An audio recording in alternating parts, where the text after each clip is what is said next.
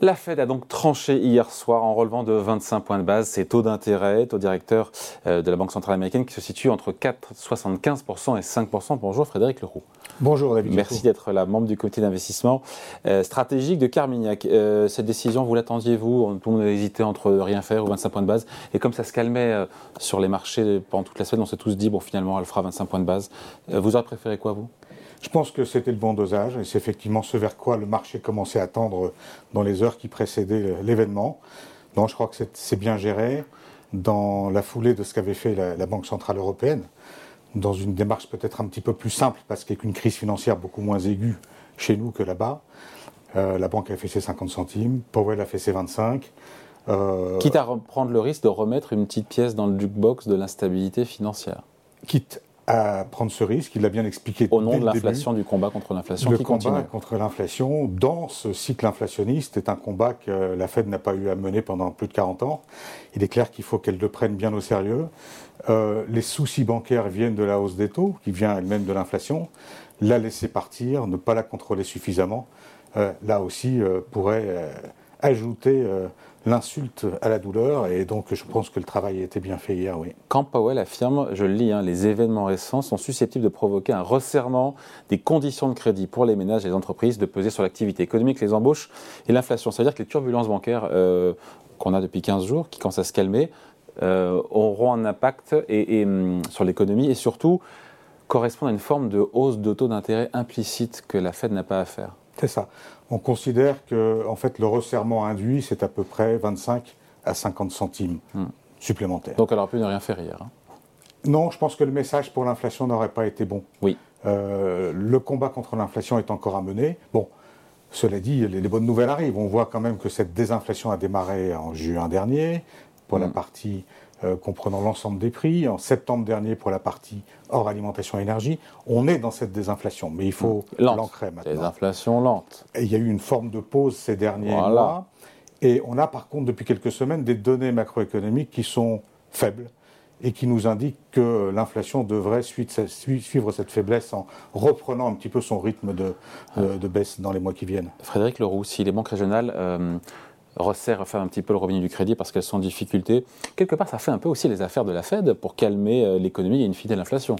Sauf qu'elle maîtrise un petit peu moins la rapidité du, resserrement, euh, du resserrement monétaire qui en viendrait, puisque dans une crise financière, il suffit d'un petit détail, d'un petit papillon pour euh, créer un gros, un gros événement. C'est très difficile à maîtriser. Euh, c'est vrai que ça joue un petit peu le rôle que la Fed doit jouer mm. en resserrant ses conditions. D'autant que les banques régionales pèsent énormément à l'échelle du pays. On dit ces banques régionales, des petites banques, mais cumulées, c'est la moitié des prêts à l'économie. Oui, hein. et c'est surtout l'essentiel des prêts euh, à l'immobilier euh, professionnel, commercial. Là où on voit aujourd'hui vraiment la grande faiblesse. Hein. On a à la fois les effets cumulés de la sortie du Covid, avec donc des locaux qui sont moins occupés. Euh, on a bien évidemment là donc des défauts qui arrivent et qui se multiplient, qui arrivent tous les jours, et qui sont donc portés là aujourd'hui par, euh, par les banques régionales. Donc euh, dire que M. Poel est content de, la situation créée par les banques régionales et le resserrement qu'elles imposent elles-mêmes à l'économie, je ne pense pas que ce soit la, bonne formulation. Ça, quand même, ça, crée un risque important, difficilement maîtrisable, et donc euh, bien entendu, la Fed marche sur des œufs. Hein.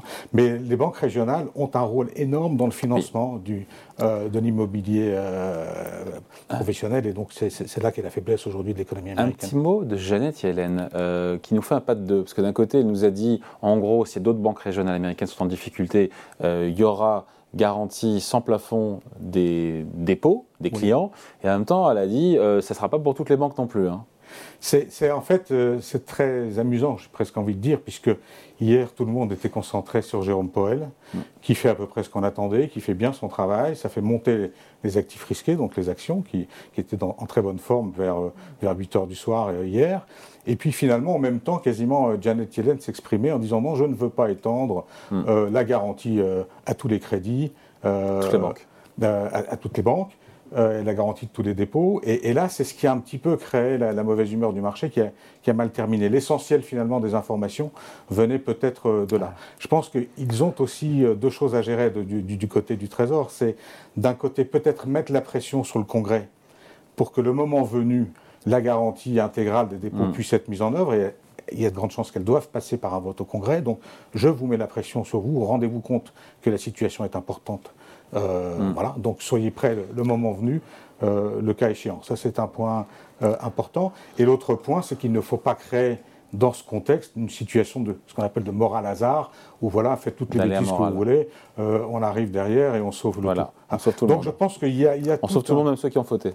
Voilà. Mais on, est vraiment à la recherche d'un équilibre qui, en tout cas, je pense hier a été bien trouvé euh, entre les, les, Pas de baisse de taux, nous dit Jérôme Powell cette année. C'était bien de le répéter? Euh, Je sais pas, parce que en tout cas, c'est pas du tout ce que croit le marché. Euh, quand on regarde les anticipations là ce matin, donc après les événements. C'est pause au mois de mai. Oui, et ça baisse dès et juin. ça baisse après. Ça baisse dès juin. Euh, c'est pas ce que dit Jérôme Powell. Non, euh, mais Jérôme Powell, il n'a pas toujours dit, il n'a pas toujours bien prévu les niveaux de l'inflation, donc les niveaux des taux. J'aime beaucoup dire que dans le passé, notamment dans la belle euh, décennie des années 2010, la Fed faisait à peu près ce qu'elle voulait, il n'y avait pas d'inflation, donc elle décidait de monter ou baisser les taux en fonction de ce qu'elle voyait sur les marchés. Aujourd'hui, c'est vraiment l'inflation qui décide et elle n'est pas aussi lisible qu'on le voudrait. Hein.